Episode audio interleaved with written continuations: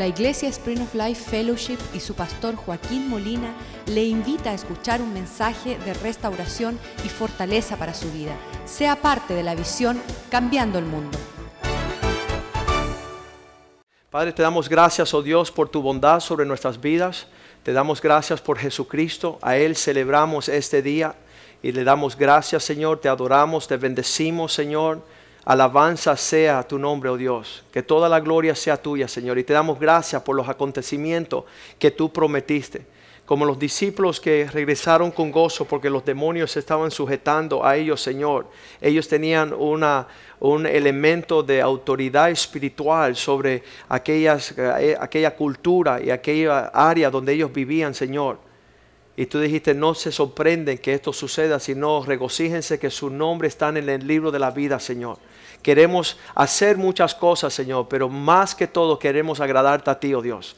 Queremos hacer aquello que trae gozo a tu corazón y pedimos que este día podamos tener la meditación en tu palabra, Señor, que nos lleva, Señor, a rendirnos a tus pies, al señorío de Jesucristo en nuestras vidas, nuestras familias, nuestras finanzas, oh Dios.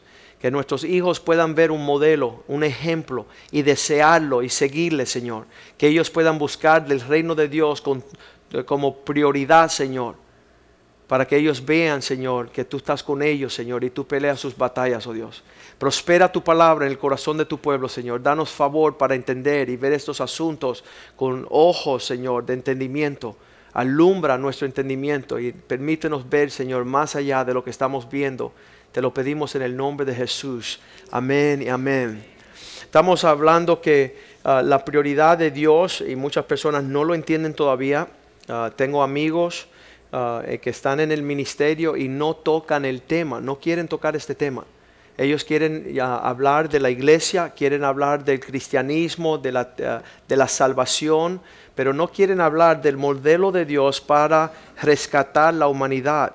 En Santiago 1.27 la Biblia nos dice claramente que el poder, Santiago 1.27 dice, el poder atender los asuntos espirituales que son sin mancha, que son puros delante de Dios el Padre, es esta, el visitar a los huérfanos y las viudas en sus tribulaciones. Estos dos aspectos de huérfanos y viudas ha sido el, el el punto clave de todo lo que ha sido eh, el, recorrido del hombre sobre la faz de la tierra. Desde el primer hombre hasta el último hombre, el asunto es qué haremos en cuanto a este asunto de ser padres y ser esposos y ser hombres. Guardarse sin mancha en este mundo. En el medio de, todo lo que está aconteciendo, Satanás quiere atacar tres áreas y queremos nosotros ah, poner ah, atención a este asunto en Primera de Samuel, capítulo 20, versículo 1, dice que, que hubo un, una gran, ah, ah, no sé cómo le dicen, rodearon la ciudad y vinieron contra, Primera de Reyes 20, perdón, Primera de Reyes 20, versículo 1. Dice entonces Ben Hadad, el rey de Siria, juntó a todo su ejército con él treinta y dos reyes todas las autoridades que estaban en la región con caballos y carros y subió y, a, hacer una, una emboscada a la ciudad de Samaria para combatir contra ella. Versículo 2. Y mandó mensajeros a Acab, el rey de Israel, el que estaba sobre el pueblo de Dios. Él le mandó mensajeros a decirle esta advertencia. Versículo 3. Así ha dicho el rey, tu plata y tu oro son míos.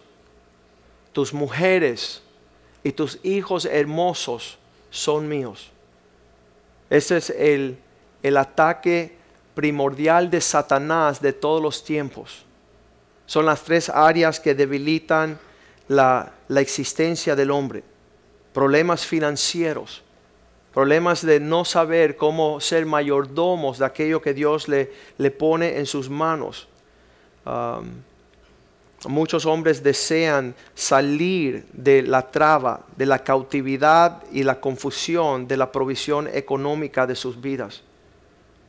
Llega a ser que cuando nuestro afán nos lleva a preocuparnos sobre nuestras finanzas, sobre cómo vamos a desarrollar nuestra provisión para nuestra existencia en la tierra, esos no, nos sacan de concentrarnos en el propósito de Dios.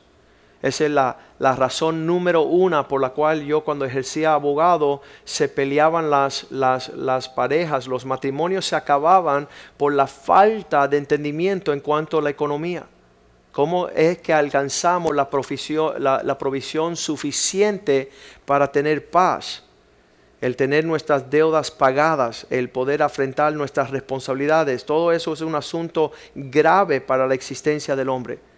No vamos a poder, ah, conforme dice la Biblia, si los afanes de esta vida ahogan la semilla, el preocuparte por tus finanzas va a ser un gran problema de poder atender a Dios de poder ah, poner las cosas en orden, para poner prioridad las cosas del reino. Eso ah, para nosotros que estábamos como jóvenes comenzando nuestra carrera de abogado y la provisión de nuestra casa. Sabíamos que ya habíamos montado sobre el barco, como quien dice, para navegar esta vida. ¿Cómo hacemos con la cuestión de la provisión económica y el servir a Dios? Y eso todo era una polémica. Si no se resuelve una, no se puede resolver la otra.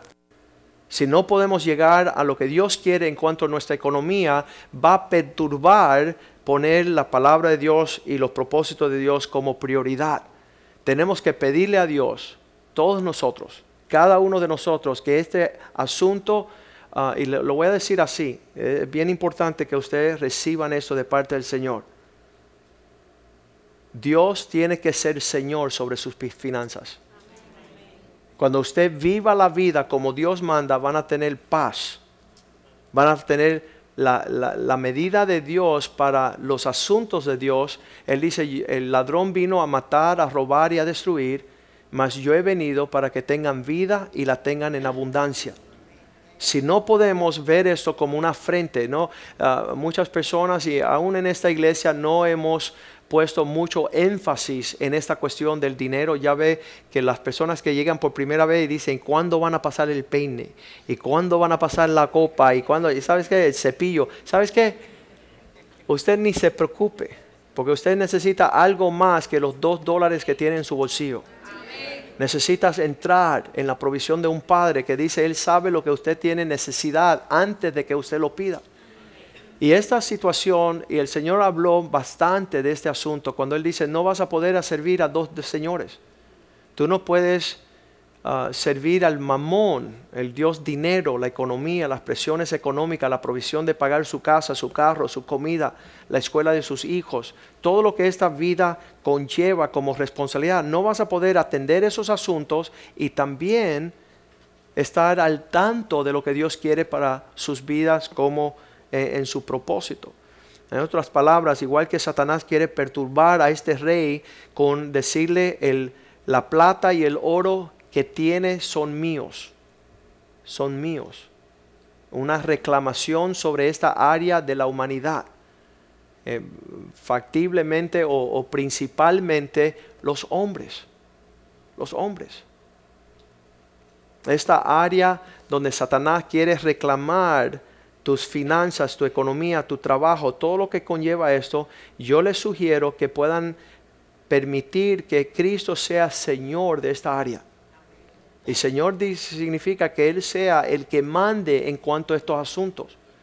Entonces, bien importante lo que hemos hecho nosotros a lo largo de muchos años, crecidos y, y instruidos y preparados en la palabra del Señor, es que yo he sabido que las finanzas que se deposita en las manos del Señor, le digo, Satanás, atrévete a tocarlas. Porque lo que yo le concedo al Señor, yo permito que el Señor me administre a mí para mi provisión. Yo no estoy en esa locura de decirle al Señor, ah, déjeme a mí, yo sé lo que estoy haciendo, yo administro mejor que tú. Si yo guardo mis diezmos, me va a ir mejor.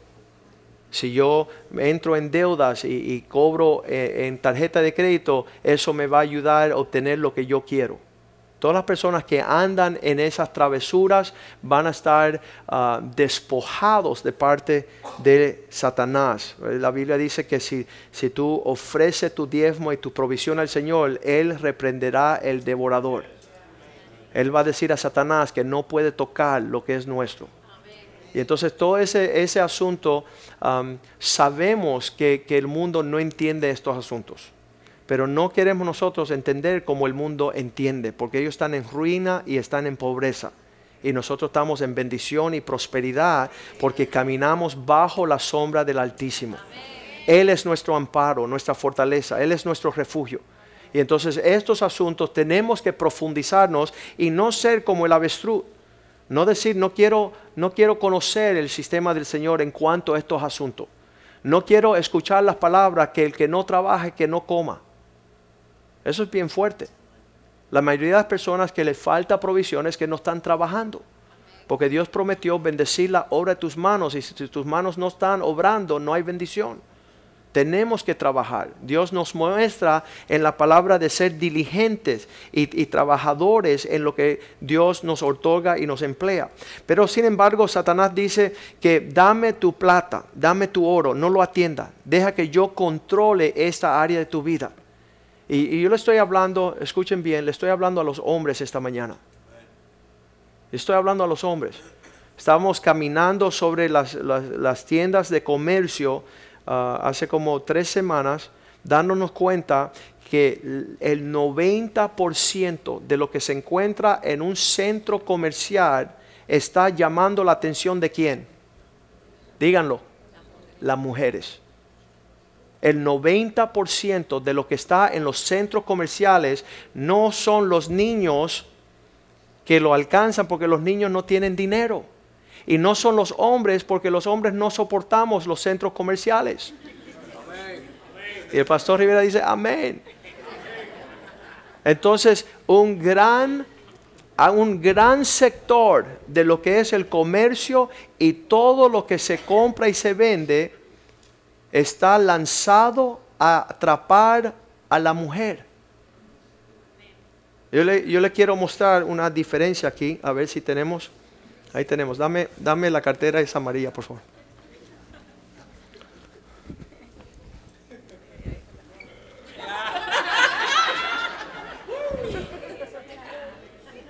La bolsa que lleva la plata que se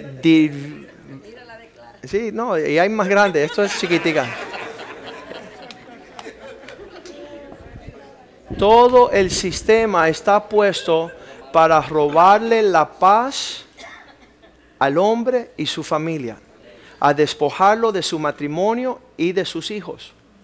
Y nosotros tenemos que ser proponentes, vivir diferente de lo que se vive en esta vida.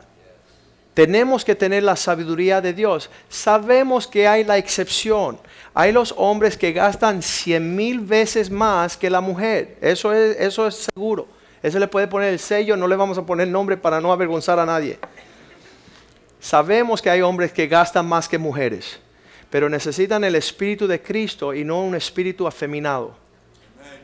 Necesita el espíritu de Cristo que pueda dar un testimonio de excelencia en la administración de sus bienes.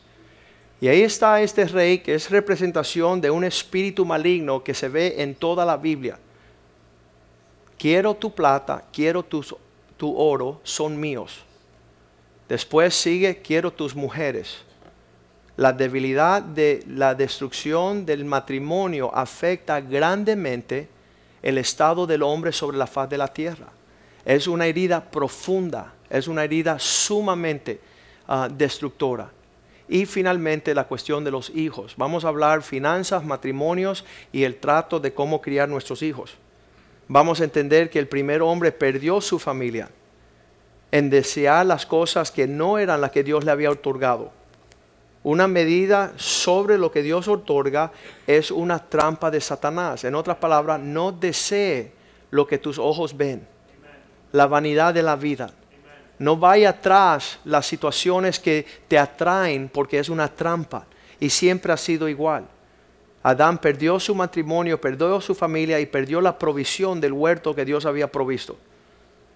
Vemos los hombres que han atendido, las cosas de Dios no, mucho después de Adán y Eva perder su familia, su provisión, sus hijos, vemos que Noé es un hombre que halló gracia delante del Señor para la salvación de su matrimonio, de sus hijos y de la provisión que Dios le había separado. Y entonces tú meditas esta, esta mañana, esta tarde, y di, yo quiero saber por qué yo estoy distraído, por qué estoy atendiendo algo más que ser un buen mayordomo de la provisión que Dios ha puesto. Hay un versículo ahí bien importante y quiero tocarlo porque es una muestra de lo que Dios pone y dispone para el hombre.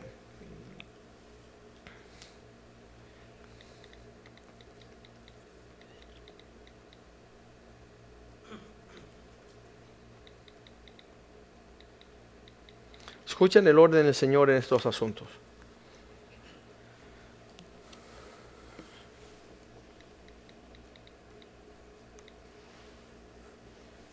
Efesios 4:28.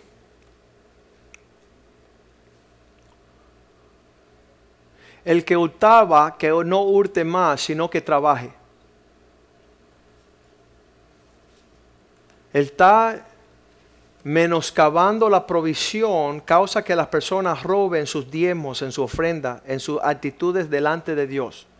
Dice que el que está viviendo así, que no lo haga más, sino que trabaje que se ponga en orden, haciendo con sus manos lo que es bueno. ¿Con qué propósito? Para que tenga que compartir con los demás. Vamos de la actitud de ser egoístas, de ser personas que solamente recaudamos para un asunto personal, a ser personas dispuestas a compartir con el que padece necesidad. El trabajo no solamente es para mantener nuestra provisión, sino es tener una actitud propia. ¿Por qué la actitud propia? Porque Dios es el aquel que ve las actitudes del corazón para bendecir y prosperar al generoso. Muchas personas pensarán que el tiempo que ocupamos en ir a diferentes ciudades a bendecir, a regalar libros, es una cuestión de un recibimiento, pero es más bien un derramamiento. Es, es derramar el tiempo que podamos estar con nuestra familia, nuestros hijos, nuestra iglesia. Estamos viviendo en una actitud generosa para la humanidad. Esta fue la actitud de Cristo. No, no tomó para él el aferrarse, el haber sido escogido para ser el Salvador sino que dice la Biblia que se despojó de sí mismo y tomó forma de hombre. Dejó su gloria, dejó su comodidad, dejó su lugar para venir a tomar forma de siervo y en su obediencia dar su vida sobre la cruz del Calvario. Todo esto conlleva a nosotros alinearnos.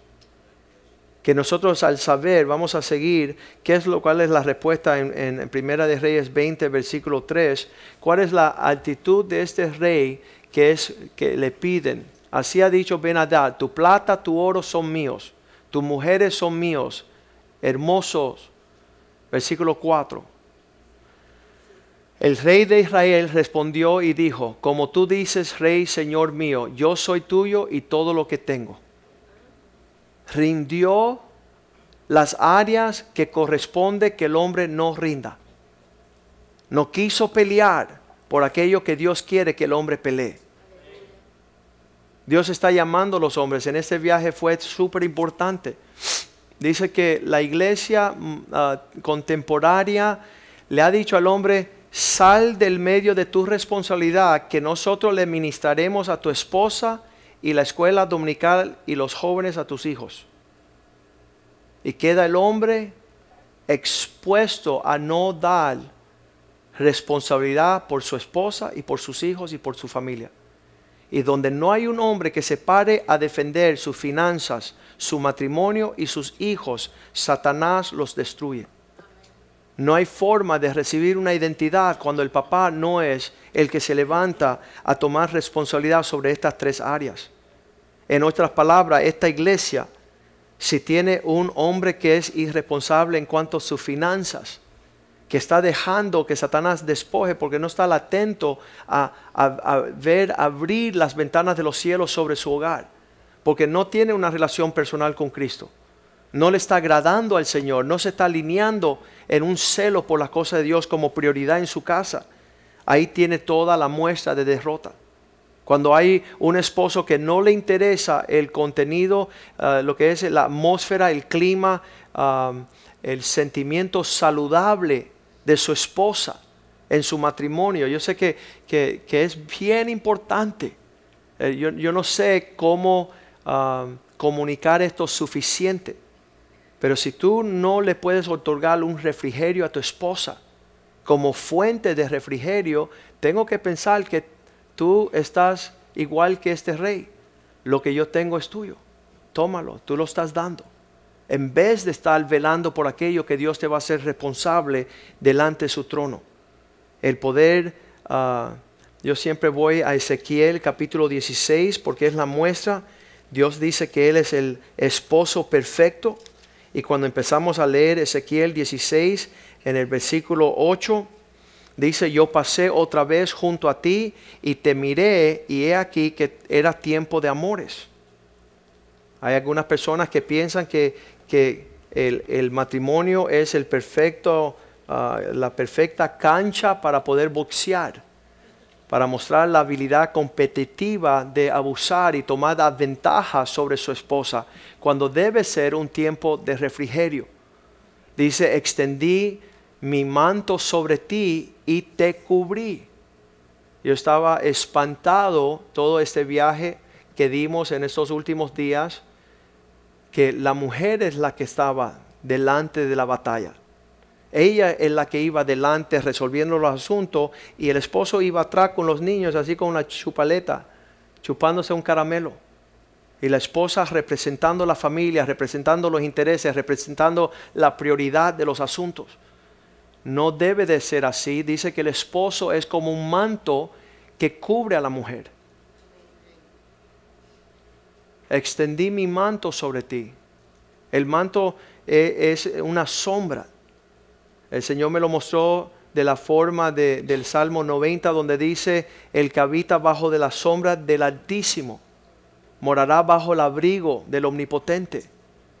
Que, que, nosotros, igual que Dios nos cubre, nosotros podemos cubrir nuestra esposa para que no tenga afán, para que no muera de ansiedad, que no tenga que preocuparse porque hay un manto que cubre la desnudez, tu desnudez. Y di juramento, tuve palabra. No hay nada más dañino para el matrimonio que un hombre sin palabra. Un hombre que su sí es no, su no es tal vez, su quizás es vamos a ver, no, no tiene certeza de compromiso. Y eso es una tragedia en nuestros tiempos. Y de eso estamos hablando mucho de la madurez. Dice Pablo, cuando era niño hablaba como niño, me comportaba como niño, actuaba como niño. Pero cuando ya fui maduro y fui hombre, dejé lo que era de niño. Y usamos ese versículo, por esta razón el hombre dejará a su padre y su madre. No es un niño que deja a su padre y su madre, es un hombre. Es una persona madura, una persona que habla bien, que piensa bien, que actúa bien, que vive bien él no está diciéndole a Satanás, no puedo, toma, toma mi matrimonio, toma mi oro, toma mi, toma mi plata, toma mis hijos. Somos suyos. Dice, entré en un pacto contigo, dice Jehová nuestro Señor, el Señor, y fuiste mía. Ok, ya que estamos en esa relación. ¿Cuántos están en esa relación? Bien pocos. Gary que no está dijo amén. Y los que están dijeron, no quiero decir amén. Versículo 9, este es el comportamiento de, este, de este, esta relación. Dice, te lavé con agua, te lavé de cualquier cosa dañina, de sangre de encima de ti, y te ungí con aceite, la fragancia, algo agradable, algo atractivo. Versículo 10 dice, te vestí de bordado te calcé de tejón, te ceñí de lino y te cubrí de seda. Te atavié con adornos, puse brazaletes en tus brazos, ¿sabes? Y collar en tu cuello. La prosperidad de poder hermosear a tu esposa viene del Señor de los ejércitos. De Él viene nuestra provisión, de Él viene la abundancia de todas las cosas. Y es triste ver un desierto, un desierto de rebeldía, sin flores y sin frutos donde dice que no, no hay un rocío del cielo, no hay una provisión de arriba. Tenemos que ver el por qué no podemos bendecir a nuestras esposas. Un deseo ah, tiene el Señor para nosotros. Dice que Él concederá las peticiones de nuestro corazón. El desafío de los hombres es poder decir lo mismo. ¿Cómo yo podré llevar a mi esposa al lugar donde ella realiza sus sueños? ¿A quién le corresponde eso? Al suegro. No, a ti, al esposo. Y que tu oración sea, Señor, bendíceme y prospérame para yo poder bendecir y prosperar a mi esposa. Que ella puede sentir el refrigerio como la iglesia siente de Cristo, que entregó su vida por ella. Que el comportamiento de nosotros sea no de egoísmo, sino de generosidad, conforme la provisión del Señor de los cielos. Te atavié y te adorné, puse brazaletes. El 12 dice, puse joyas, salsillos en tus orejas, hermoso diadema de tu cabeza. Te coroné y te di dignidad. Te puse en un lugar de, de un gran reconocimiento. Todos aquellos que te veían. Versículo 13 ah, dice, así fuiste adornada de oro y de plata. Hay algunos que dicen, Señor, reprenda al diablo ahí. ¿Por qué me está reclamando mi esposa mejor nivel de vivir. Corresponde que una viuda no tenga quien viva por ella, pero los casados sí deben de vivir para agradar a sus esposas. Lo más hermoso de una mujer es su sonrisa, que fea la mujer que no sonríe. Y nosotros tenemos que hermosear el rostro de nuestras esposas, porque es el Espíritu de Cristo. La hace vestir de linos finos Dice sin mancha, sin arruga, un esplendor glorioso. Esa es la meta de Cristo. Y debe ser nuestra meta. Y cuando sucede, el mundo va a saber que no somos religiosos hipócritas. Que nosotros tenemos el comportamiento que Cristo tiene en esa actitud. Cuando estábamos en Perú el año pasado, la alcaldía, a través de Salvemos a la Familia, nos pidió que hiciéramos una boda, no sé cómo se dice, en multitud, masiva, una boda masiva. Y yo estaba preocupado, yo decía, Señor, si son 300 parejas que no están casadas, que ya viven juntos, ¿cómo yo voy a ir a casarlos y van y, y quizás se estén comprometiendo con un malvado? Y uno es responsable por haber unido personas a través de todo lo que era una ceremonia um, de la ciudad que estaba dando las licencias. Eh, tenían que pagar las personas como 90 dólares y nadie tenía el dinero, así que la ciudad lo iba a hacer de gratis. Y quería hacer todo una ceremonia digna de esas parejas que muchas de ellos ya tenían hijos, pero no estaban casados. Y entonces yo le pregunté al Señor y estaba preocupado y el Señor me dijo, ¿sabe Joaquín? La vergüenza que están pasando esas mujeres por no estar casadas, yo quiero que tú vayas y las vistas de dignidad y de honra. Y eso fue el ánimo de ir a participar, pero eso es lo que, lo que Dios desea para sus hijas, las cuales nosotros somos sus esposos. Y seguimos leyendo y dice, tu vestido era de lino fino, seda bordada, Comiste flor de harina, de trigo, miel, aceite, fuiste hermoseada, te llevé a, dejar que tu paladar pudiera gustar de algo diferente. Algo que, que, pudiera ser placentero. Fuiste hermoseada hasta extremo y prosperaste hasta llegar a reinar. Y esa es la actitud que debemos tener nosotros que estamos en la fe cristiana debe ser un testimonio en nuestro comportamiento a nuestras esposas, ah, para nuestros hijos primero, y después para la iglesia, y después para ah, nuestros familiares y la comunidad donde vivimos. Y Satanás está atropellando nuestras finanzas, nuestros matrimonios, para llevarse cautivo a nuestros hijos. Para que nuestros hijos sean llevados cautivos por actitudes de gran egoísmo y tristeza. Primera Samuel capítulo 30 versículo 2 dice que David estaba reunido con los hombres y llegaron los amalequitas y tomaron cautivos las mujeres y todos los que estaban allí, desde el menor hasta el mayor, pero a nadie había dado muerte, sino que se había llevado al seguir su camino. Otra vez vemos el acoso, vemos el que se nos llevan lo más precioso que Dios nos ha otorgado. Quiero dar un desafío a los hombres en estos días. Si me hacen el favor y los varones se ponen de pies.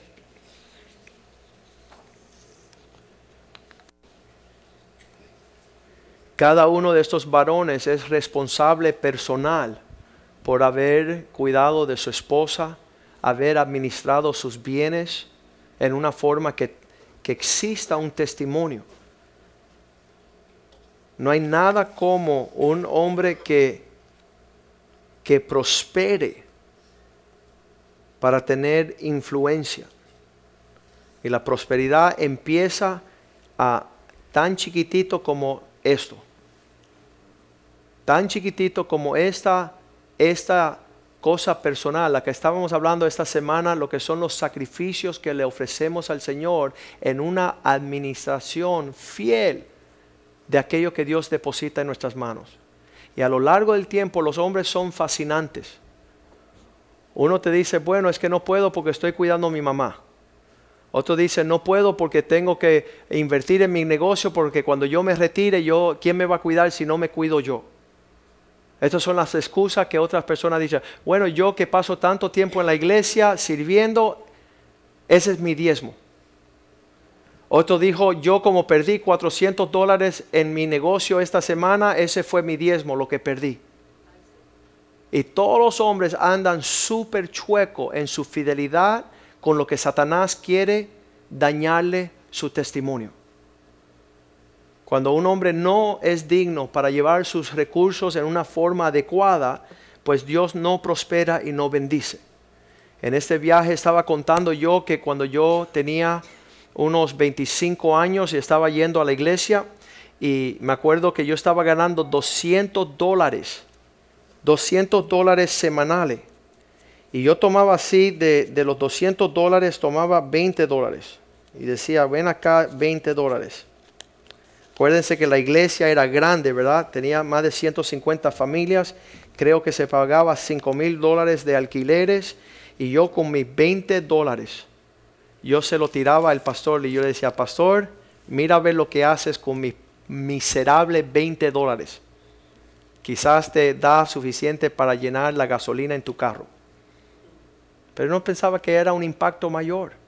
Pero Dios vio esa fidelidad y empezó a darme dos mil dólares mensuales. Y entonces podía traer 200 dólares al pastor. Y dice, pastor, traigo la provisión de acuerdo a la prosperidad que Dios me ha dado para este tiempo. Y ya 200 dólares, algo así más o menos decente. Pero entonces llegó el tiempo que estaba ganando 20 mil dólares mensuales y tenía que traer 2 mil dólares a la casa de Dios y decir, pastor, esta es mi parte de la prosperidad que Dios me ha dado. Y el Señor dice que, yo, que Él ama el dador alegre, pero yo no estoy alegre ahorita.